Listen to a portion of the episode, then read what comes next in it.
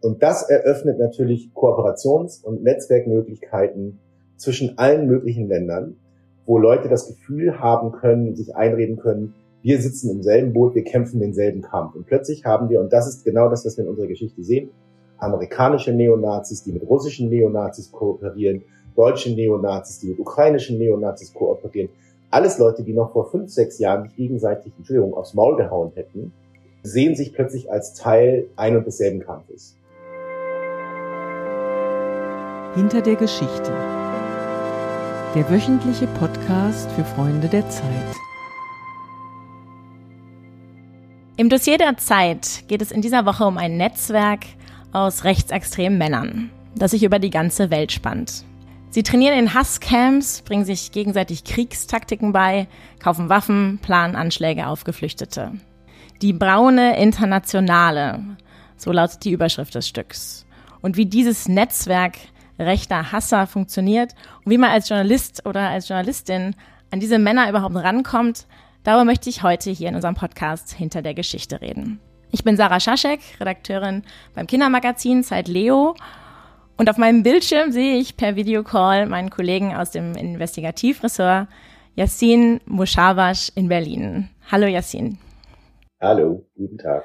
Yassin, du hast mehr als acht Monate lang über dieses rechte Netzwerk recherchiert, zusammen mit vielen anderen Reporterinnen und Reportern. Erzähl doch mal für diejenigen, die die Geschichte noch nicht gelesen haben. Was sind das für Männer, denen wir da begegnen? Also das Erste, was man vielleicht sagen muss, ist, es sind gar nicht ausschließlich Männer.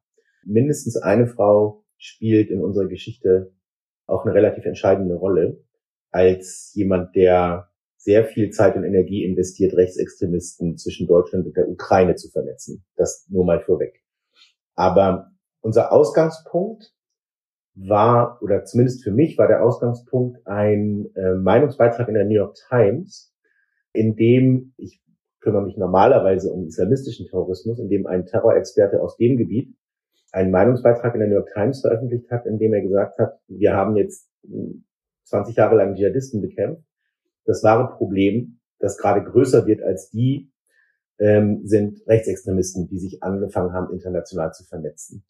Und der hat eine Rechnung aufgemacht in diesem äh, Beitrag und hat gesagt, heute, also 2020 war das, waren schon mehr freiwillige ausländische Kämpfer im Ukraine-Konflikt, also die sich dort als Kämpfer freiwillig gemeldet haben, als in den 80ern und 90ern Islamisten in Afghanistan waren.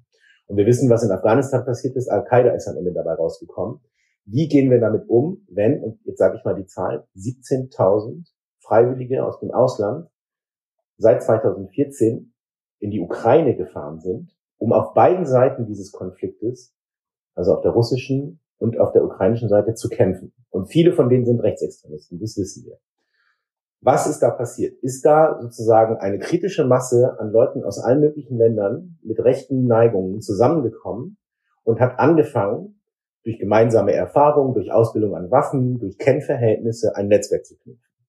Das war für mich der Ausgangspunkt, das hat mich interessiert und da wollte ich anfangen reinzugucken und dann, so machen wir das im Investigativressort, sucht man sich Mitstreiterinnen und Mitstreiter, die auch Lust haben, an diesem Thema mitzumachen und dann waren wir relativ schnell eine, eine Truppe von fünf Leuten aus unserem Ressort und haben dann relativ schnell gemerkt, ja, dieses ganze, dieser Ukraine-Krieg, das ist ein wichtiger Kombinationspunkt. Das sagen uns auch alle Experten, dass das ein, ein ganz wichtiger Moment war für die Internationalisierung der rechtsextremen Szene, aber nicht der einzige.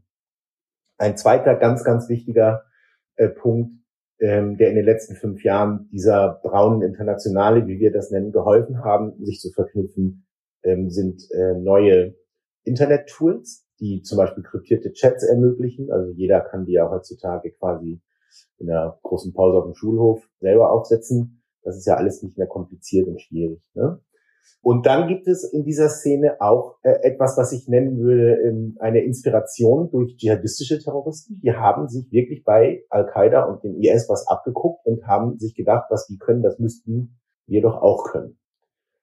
Und dann gibt es einen vierten, und das ist vielleicht sogar, das habe ich idealerweise vielleicht sogar damit anfangen sollen. Aber das ist vielleicht sogar der wichtigste Punkt, dieser vierte Punkt, nämlich, dass es in den letzten Jahren, auch da stimmen alle Experten mit uns überein, einen Paradigmenwechsel in der rechtsextremen Ideologie gegeben hat. Weg von der Fixierung auf die eigene Nation, also dieses Deutschland den Deutschen, die Franzosen zuerst, das, was sozusagen Neonazis, wie man sich sie halt vorstellt, immer grölen, hin zu einem transnationalen Gedanken, nämlich die Verteidigung der weißen Rasse weltweit. Und das eröffnet natürlich Kooperations- und Netzwerkmöglichkeiten zwischen allen möglichen Ländern, wo Leute das Gefühl haben können, sich einreden können, wir sitzen im selben Boot, wir kämpfen denselben Kampf. Und plötzlich haben wir, und das ist genau das, was wir in unserer Geschichte sehen, amerikanische Neonazis, die mit russischen Neonazis kooperieren, deutsche Neonazis, die mit ukrainischen Neonazis kooperieren. Alles Leute, die noch vor fünf, sechs Jahren nicht gegenseitig, Entschuldigung, aufs Maul gehauen hätten, sehen sich plötzlich als Teil ein und desselben Kampfes.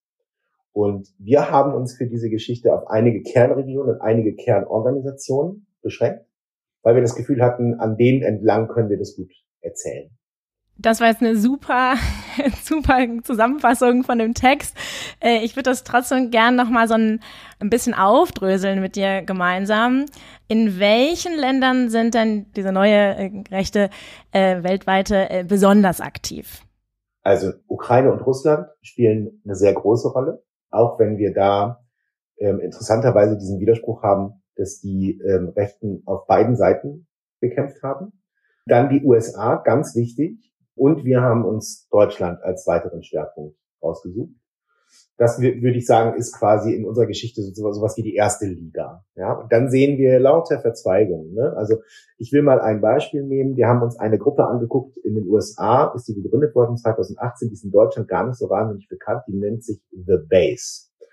Und The Base ist eigentlich die Gründung eines Mannes, der heißt Rinaldo Nazaro. Der hat diese Truppe online gegründet, die hatte dann irgendwann 50 Mitglieder, die haben angefangen, sich in der Realität zu treffen und haben sogenannte Hate Camps durchgeführt. Das ist ein Wahrheit Schießtraining auf irgendeiner Farm in der Pampa, in Georgia in dem Fall, haben aber auch angefangen, Anschläge zu planen. Also Antifa-Aktivisten zu ermorden zum Beispiel oder eine Demonstration aufzumischen in der Hoffnung, dass daraus Gewalt ähm, entsteht, wo sie dann wiederum selber dazu kommen zu schießen und vielleicht eine Stadt zu übernehmen oder also die denken in Kategorien von dem Bürgerkrieg auslösen in den USA. Diese Gruppe, The Base, hat von Anfang an versucht, international dazu aufzurufen, Zellen zu gründen. Man hat es auch geschafft. Also die Leute, mit denen wir gesprochen haben, gehen davon aus, dass The Base heute Zellen hat in Kanada, in Südafrika, in Schottland, in Skandinavien, Australien. Dass das also ein richtiges, veritables Netzwerk ist von Leuten, die bereit sind, Terroranschläge auszuüben. Und wir haben in, in, unserer Recherche dann den Fall eines Deutschen rekonstruiert, der sich The Base angeschlossen hat. Der dann auch in die USA gereist ist, um an einem, so einem Hate Camp teilzunehmen. Und dann haben wir festgestellt, äh, das ist ja interessant, in den Niederlanden läuft gerade ein Prozess gegen zwei junge Männer, denen die Staatsanwaltschaft vorwirft, Mitglieder von The Base zu sein. Da haben wir also sozusagen eine neue Verbindung plötzlich aufgetan. Und eine Gruppe wie The Base, die findet in der öffentlichen Debatte, spielt die kaum eine Rolle. Das ist, also das sind aber wirklich Hardcore-Leute. Ja? Und so, und jetzt wird es interessant, wenn man sich diese braune Internationale anguckt. The Base hat überhaupt kein Problem mit Doppelmitgliedschaften. Das heißt, wenn Leute zeitgleich sagen, und das haben wir eben auch beobachtet, wir sind aber nicht nur The Base. Wir wollen auch bei Atomwaffen Division mitmachen, was eine andere amerikanische Neonazi-Gruppe ist, die ideologisch aus einer ähnlichen Richtung kommt. Das ist überhaupt kein Problem. Und wenn wir auch noch an allen ungeraden Tagen bei der Feuerkrieg Division mitmachen wollen, ist das auch kein Problem. Das heißt, man findet Leute, die in diesem Kosmos von ähnlichen Gruppen, The Base, Feuerkrieg Division, Atomwaffen Division, immer wieder auftauchen und sich immer wieder gegenseitig befruchten und hochschaukeln und ihr, Know-how tauschen und manchmal in der Realität auftauchen mit realen Anschlagsplänen. Ne? Dann haben wir uns angeguckt, relativ intensiv eine Gruppe in Russland, das Russian Imperial Movement oder die russische Reichsbewegung. Die kommt ideologisch aus einer ganz anderen Richtung.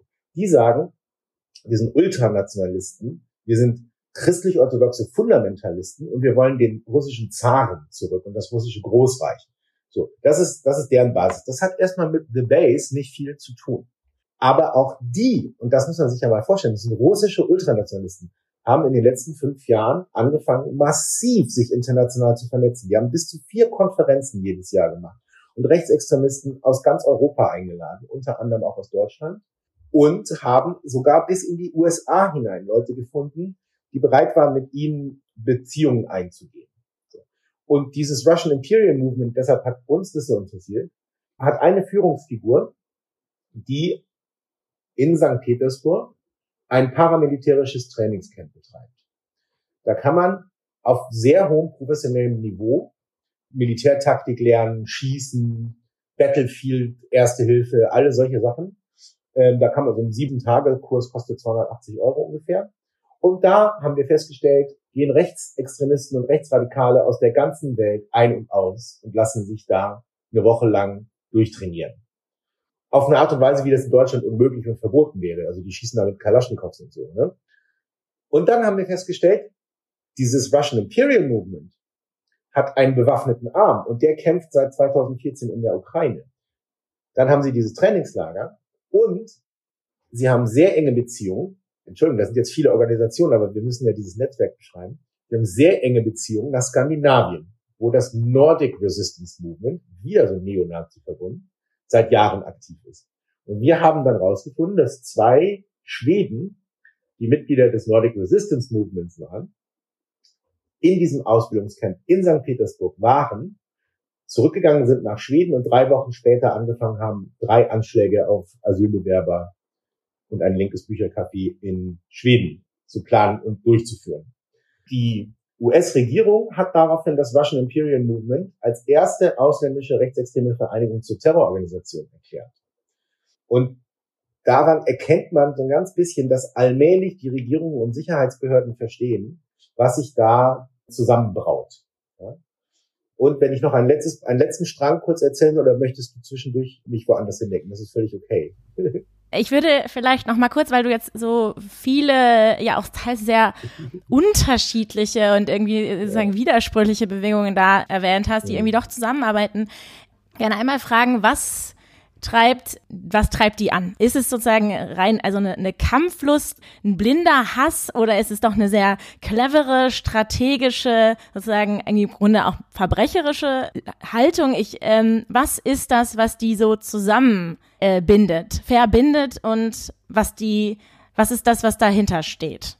Also das ist wirklich ein sehr heterogenes Spektrum von Personen, denen man da begegnet. Ne? Also angefangen von, wir haben uns einen Fall in Süddeutschland angeguckt, jemand angeklagt und verurteilt wurde wegen Vorbereitung einer staatsgefährdenden Straftat, also sprich eines Anschlages, der sich in solchen Internetforen radikalisiert hat und dann mutmaßlich einen Anschlag begehen wollte. Das ist der typische Beispiel von einem, ich sag's mal überspitzt, Loser, der im Keller vorm Rechner sitzt, keine Freunde hat und sich hochschaukelt und sich selbst so ein bisschen aufgeilt an der Möglichkeit, dass im Internet keiner weiß, dass du ein Hund bist. So. Und auf, dem, auf der anderen Seite des Spektrums hast du Leute wie Dennis Gariev vom Russian Imperial Movement, der dieses Trainingslager betreibt. Der ist 42 Jahre alt, ist ein gestandener Mann, ist auch ein Geschäftsmann. Das ist ja sein wirtschaftliches Interesse, was der da macht. Der ist einfach super intelligent, sehr clever. Man merkt das, wenn man mit dem spricht. Und der einfach ganz selbstbewusst äh, sozusagen seine Ideologie da ausgibt und den Vorteil hat, dass er in einem Land das Ganze macht, in Russland, wo der Staat ihm gewähren lässt und ihm überhaupt nicht hinterhersteigt. Das ist die ganze Bandbreite. Und nicht jeder versteht sich mit jedem oder würde sich mit jedem verstehen. Aber ich glaube, es gibt so ein paar Ideen, die die alle verbinden. Da ist einmal, was man immer wieder feststellt, so eine extreme Hass auf alles, was sie als verweichlicht, schwul, migrantisch, queer, links, grün versifft empfinden. Also da gibt es eine Ablehnung, die gilt, glaube ich, sozusagen durch die Bank für alle. Und das Zweite ist, das, das würde ich auch sagen, gilt für alle, mit denen wir gesprochen haben, gehen davon aus, in ihrer Gedankenwelt, dass größere Unruhen bevorstehen, weltweit. Dass sich das gar nicht vermeiden lässt und dass alles, was sie tun, eigentlich eine Vorbereitung ist auf eine Art weltweiten Bürgerkrieg. Was im Übrigen auch hilft, um alles, was man tut, als Selbstverteidigung zu definieren ne, oder Vorbereitung für den großen Kampf.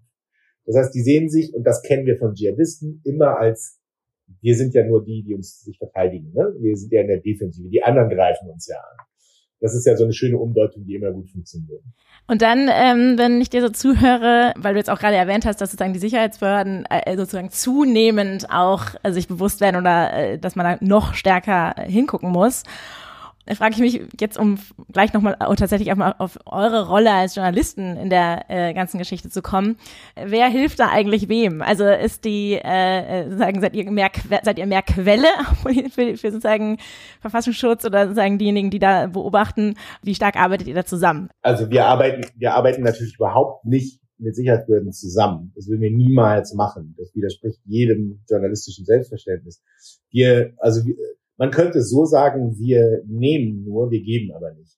Das heißt, ein Teil unseres Jobs ist es dazu, Leute dazu zu bringen, uns was zu erzählen, was wir uns nicht unbedingt erzählen sollen. Und dazu gehört auch, dass wir vertrauliche Gespräche führen mit Leuten, die in Sicherheitsbehörden arbeiten. Und wir, manchmal reden wir auch offen mit denen. Die haben ja, das BKA hat eine Pressestelle, der Verfassungsschutz hat eine Pressestelle. Das ist völlig okay, dass man da anruft und versucht, mit denen ein Gespräch zu führen. Aber natürlich dürfen die uns nicht alles erzählen und dann müssen wir versuchen, das anders rauszukriegen. Aber ich glaube, was ich das, meinte, Jassin, ist ja. eher so für Verfassungsschutz und so weiter, seid ihr auch eine, eine Quelle, weil also das, was ihr rausfindet, sind das Dinge, die den entsprechenden Behörden schon bekannt sind und die ihr jetzt, weil, genau, weil halt, weil die nicht alles erzählen dürfen, im Grunde selber rausfindet und, und diese Netzwerke nachvollzieht oder sind diese Netzwerke im Grunde klar, ähm, diese Strukturen sind, sind be bekannt und äh, werden entsprechend eigentlich auch schon beobachtet. Also äh, ich bin nur deshalb so zusammengezuckt, weil in, in unserem engeren Gewerbe, wenn du sagst Quelle, dann bedeutet das was anderes als eine reine Informationsquelle. Das heißt, wenn die morgen 5,10 Euro ausgeben, um die Zeitung zu kaufen und unseren Text lesen, dann wird es sicher ein paar Verfassungsschützer geben, die denken, oh, nicht schlecht, die wissen mehr als ich oder die haben eine Menge rausgekriegt, von dem ich nichts weiß. Und es wird ein paar geben, die lesen das und sagen, haha, der Typ, der bei denen durch die Geschichte läuft, den kenne ich ganz genau, weil ich den seit sechs Monaten beschatte und das wissen die aber gar nicht. So. Das heißt, es ist so ein bisschen mal so, mal so. Ich glaube, dass wir als Journalisten etwas machen können, was Verfassungsschützer und Polizisten nicht machen können, nämlich das große Bild erzählen. Ähm, Sicherheitsbehörden arbeiten ja entweder nur national oder entweder nur fallorientiert oder wie der BND nur im Ausland. Und wir können ein Bild zusammensetzen, wo wir in Deutschland gucken, wo wir weltweit gucken, wo wir uns Verbindungen angucken. Das heißt, die Geschichte, so wie wir sie jetzt aufgeschrieben haben, die würde in keinem Vermerk einer Sicherheitsbehörde in der Form erzählt werden, weil die gar nicht so gucken. Ja? Ähm, aber ganz ehrlich, ähm, das, also wir freuen uns natürlich, wenn auch Leute in Sicherheitsbehörden, die sich mit dem Thema auskennen, unsere Geschichte gut finden. Aber in acht Monaten habe ich nicht einmal daran gedacht, ob die das irgendwie gut finden könnten oder nicht, weil wir Gott sei Dank ja schon unsere eigenen Maßstäbe zur Bewertung haben. Und für uns ist es fast wichtiger, wenn wir merken, dass die Leute, über die wir schreiben, das äh, ein bisschen beeindruckt davon sind, an wen wir so alles rangekommen sind. Oder eine Ahnung davon haben, wie weit wir in ihre eigene Szene vorgedrungen sind. Welches Buch begeistert Sie gerade? Diese Frage stellen wir Prominenten, Zeitjournalistinnen und Leserinnen regelmäßig. Die Antworten finden Sie im neuen Literaturnewsletter der Zeit, Was wir lesen. Bisher mit Matthias Brandt, Katharina Barley, Heinz Strunk, Tupoka Oget und Joachim Meyerhoff. Was wir lesen, der Literaturnewsletter der Zeit. Einmal die Woche kostenlos in Ihrem Postfach. Anmelden unter www.zeit.de slash was wir lesen. Dann lass uns mal noch ein bisschen mehr über die Rolle des Journalisten in dieser Geschichte sprechen. Was ist dir persönlich bei so einer Recherche wichtig? Also, mh, hm, wo fange ich an?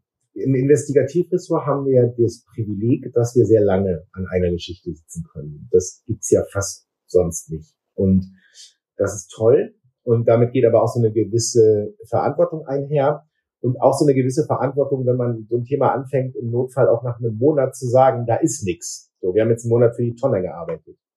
Das heißt, die erste Hürde ist sozusagen, dass man sich ehrlich immer wieder mit den Kollegen und Kolleginnen zusammensetzt und sagt, haben wir eine Geschichte? Sind wir auf der richtigen Spur? Das war in diesem Fall relativ simpel, weil wir die ganze Zeit über das Gefühl hatten, ähm, das wird eher größer als kleiner und eher wichtiger. Und also das ist deshalb wichtig, weil wir wollen ja relevante Geschichten erzählen. Wir wollen nicht Geschichten erzählen, weil wir uns in irgendeine Idee verliebt haben oder so. Ähm, sondern die Fallhöhe muss ja stimmen. Und wir glauben, dass das wirklich hier eine Geschichte ist mit einer bestimmten Fallhöhe, was gut ist, wenn Leute sich das angucken und das wissen, dass es das gibt. Und die zweite Hürde ist jetzt Corona gewesen. Ähm, und da war es uns sehr wichtig, weil du gefragt hast danach, was uns wichtig ist, dass wir trotzdem so nah wie möglich an die Protagonisten rankommen. Und leider waren Reisen nicht in dem Umfang jetzt möglich, wie wir das sonst gemacht hätten. Wir waren zum Beispiel nicht selber vor Ort in der Ukraine, wo wir sehr gerne Leute interviewt hätten. Das ging einfach nicht. Wir haben dann aber uns ein bisschen geholfen mit freien Autoren in Russland und in den Niederlanden zum Beispiel, die für uns bestimmte Termine wahrgenommen haben oder bestimmte Leute getroffen haben. Und in den USA konnten wir glücklicherweise selber recherchieren. Also da haben wir zwei sehr wichtige Treffen selber stattfinden lassen können. Ähm, so dass wir, und das führt mich zum letzten Punkt, dass wir, glaube ich, das trotzdem geschafft haben, auch eine lesbare Geschichte zu erzählen. Also gerade bei solchen Themen, viele Namen, viele Organisationen, viele Sprachen, viele Länder, viele Verbrechen. Da hat man, selbst wenn man drei Seiten Platz hat wie ein Dossier, ähm, die Schwierigkeit, dass man eine Geschichte erzählen muss, die der Leute überhaupt noch folgen können, weil die wollen ja keinen wissenschaftlichen Aufsatz lesen und kein Einsatzprotokoll, sondern eine Geschichte. Und das geht nur, glaube ich, wenn man ein bisschen nah an Leuten dran ist, wenn man auch mal wirklich eintauchen kann, sagen kann, ah, so sieht der aus, ah, so hört sich das da an, ah, so riecht das da. Und ich bin relativ happy, äh, sorry, ich bin noch so ein bisschen müde, weil das ging gestern bis Mitternacht, das Produzieren, das ist ja immer so bei uns. Äh, aber ich bin tatsächlich relativ happy. Ich glaube, das ist gut gelungen. Also wir haben relativ viel von dem, was wir uns vorgenommen haben, geschafft. Das ist jetzt auch nicht immer so. ja, das wäre sonst jetzt auch meine nächste Frage gewesen. Gab es irgendwie sowas wie einen besonderen Coup bei der Recherche, so einen Moment oder so ein, auch an dem ihr irgendwie stolz wart, zum Beispiel, dass ihr jemanden treffen konntet, dann kann die ja auch nicht einfach anrufen bei irgendeiner Nummer, die da auf der Website steht. Ja. Ähm, Gab es so einen Moment, den ihr echt gefeiert habt? Äh, ja, ich glaube schon. Also ähm, unser Kollege und in dem Fall unser Ressortleiter Holger Stark hat während der Wahlen in den USA für die Zeit ähm, da die Wahlen gecovert und hat dann die Gelegenheit beim Shopful gegriffen und äh, die Privatadresse von James Mason rausgefunden. James Mason ist eine Legende unter Neonazis und im Bücherschrank von fast jedem Neonazi, den wir beschreiben, steht sein Buch, The Siege. Und ähm, Holger hat es also geschafft, bei James Mason einfach an der Tür zu klopfen und sich bei ihm reinzuquatschen und hat eine Dreiviertelstunde mit dem Typen verbracht, mit dem in gewisser Weise alles begonnen hat. Ähm, das schafft man nicht alle Tage. Ja, da war ich auch wirklich beeindruckt. Das fängt ja, damit fängt ja die Geschichte mhm. gleich an. Ähm, wieso reden die mit euch? Also erstmal ganz oft ist es so, dass wir Leute treffen und sie reden nicht mit uns. das heißt, es klappt auch nicht immer. Also ähm, die Quote ist ganz okay, aber es kann nicht 100 Prozent so, um dir gar keinen falschen Eindruck zu erwecken. Und ich weiß bei diesem Mason-Gespräch nicht dabei, aber generell aus meiner Erfahrung heraus, wenn wir auch solchen unappetitlichen Figuren, und ich kenne das selber oft von Dschihadisten, wo ich das sehr, sehr oft gemacht habe, denen das Gefühl gibt, pass auf, ich stehe nicht auf deiner Seite und ich will mich auch nicht von dir rekrutieren lassen, aber das alles mache ich, weil mein Journalismus nur Sinn macht, wenn ich deine Perspektive korrekt wiedergebe. Lass uns doch reden. Erklär es mir doch bitte, was du da machst und warum du es machst oder wie du die Welt siehst. Das ist ja auch in deinem Interesse. Also nicht, damit du Werbung machen kannst, sondern damit du, damit du nicht falsch dargestellt wirst. Ich schreibe sowieso über dich. Ich schreibe sowieso über dich, aber es wird eine bessere, eine wahrere Geschichte, wenn wir ein bisschen miteinander reden können. Du bist ja nun mal da und machst das und das. Und da braucht man ja nicht drum rumreden. Und das verfängt manchmal. Und mit welchem Gefühl geht man dann, ich weiß nicht, hast du in dem Fall jemanden persönlich getroffen bei dieser Geschichte? Ja, aber nur Leute, die nicht in der Geschichte auftauchen dürfen. Okay. Äh, aber ich okay. habe, ich habe, ähm, ich habe ein paar Sachen, ich habe war so ein bisschen der Koordinator der Geschichte und habe viele Sachen angeleiert. Unter anderem, dass wir in St. Petersburg in diesem militärischen Ausbildungslager sein durften. Das war ganz cool. Da war ich auch sehr froh, dass das geklappt hat. Ich frage mich, mit welchem Gefühl man da reingeht. Also ich auch tatsächlich klar, jetzt, ich würde gerne mal die Frage nach der Angst oder nach, nach auch so einer Unruhigung als Journalist äh, fragen, wenn man in diesem Milieu recherchiert. Denn äh, wir sozusagen reden über Menschen, die ein, eine Wahnvorstellung, also Bilder haben, im Grunde auch Verschwörungen überall sehen, gegen sich, gegen das, was sie sich, als was sie sich fühlen. Und ja, dann, dann stöbert ihr da sozusagen auch in deren häufig versteckten Chats und Kommunikationsmöglichkeiten, wie auch immer rum. Wie, wie, wie viel Angst hast du? Angst habe ich nicht oder anders gesagt, wenn ich Angst hätte, dann würden wir überlegen, ob wir die richtige Geschichte machen, weil das keinen Sinn macht, mit Angst im Rücken die ganze Zeit zu recherchieren. Du kannst keine acht Monate Recherche mit Angst machen, glaube ich. Ähm, aber wir versuchen vorsichtig zu sein und es gibt natürlich brenzlige Situationen immer wieder. Einer unserer Kollegen ist den ganzen Tag wandern gewesen mit jemandem, den die Sicherheitsbehörden für einen Gefährder halten. Das ist äh, nicht ganz ohne, ja. Wissen, wissen das eure Chefs? Ja, natürlich. Also, äh, ja, okay. okay weil habt ihr da irgendein Netz haben, oder? Äh, mhm. wir, haben, wir haben immer ein Sicherheitsprotokoll am Laufen bei solchen Sachen, aber natürlich geht unser Beruf einfach nicht komplett ohne Risiko in dem Sinne. Also ähm, wir versuchen das zu minimieren, aber wir reden hier halt zum Teil über gefährliche Leute. Und wenn man mit denen redet, was wir wollen, oder die trifft, was wir wollen, dann muss man halt einen intelligenten Weg finden, wie man das Risiko minimiert, dass irgendwas passiert. Das haben wir bisher auch immer geschafft.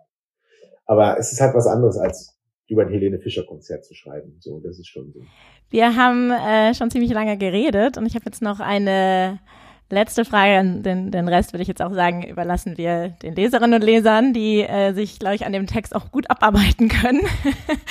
da kann man sich gut durchfuchsen. Äh, Meine letzte Frage äh, bei diesem doch irgendwie ernsten Thema, aber vielleicht als kleinen Ausblick, was wünschst du dir, dass die Recherche und dieser Text bewirken?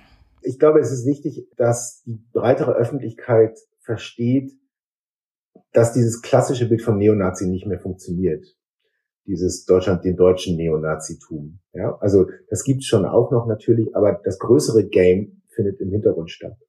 Und ich glaube, dass man das verstehen muss, um auch relevante Entscheidungen zu treffen als Wähler oder Wählerin zum Beispiel. Ich fühle mich besser aufgehoben, wenn ich es mit Politikern zu tun habe, die das begreifen. Ja? Das heißt, meine Hoffnung ist ja immer bei dem, was wir hier machen, dass wir Leserinnen und Leser in die Situation versetzen, informiertere Entscheidungen zu treffen, wenn sie sich gesellschaftlich betätigen. Ob das jetzt als Wähler ist oder, keine Ahnung, als Lehrer oder Lehrerin oder so, ja. Und das glaube ich schon, dass wir da eine Lücke gefüllt haben, bestenfalls. Das wäre schön. Ganz herzlichen Dank, Yassin. Und ich bedanke mich auch bei Ihnen, liebe Zuhörerinnen und Zuhörer, fürs Reinschalten. Alle anderen Episoden von Hinter der Geschichte finden Sie auf www.freunde.zeit.de oder an vielen Orten, wo es Podcasts gibt. Ich hoffe sehr, dass Sie das Stück lesen. Es ist eine kleine Herausforderung, aber äh, es ist auch eine ganz schöne Welt, die man da entdeckt. Und ich freue mich, wenn Sie nächste Woche wieder reinhören.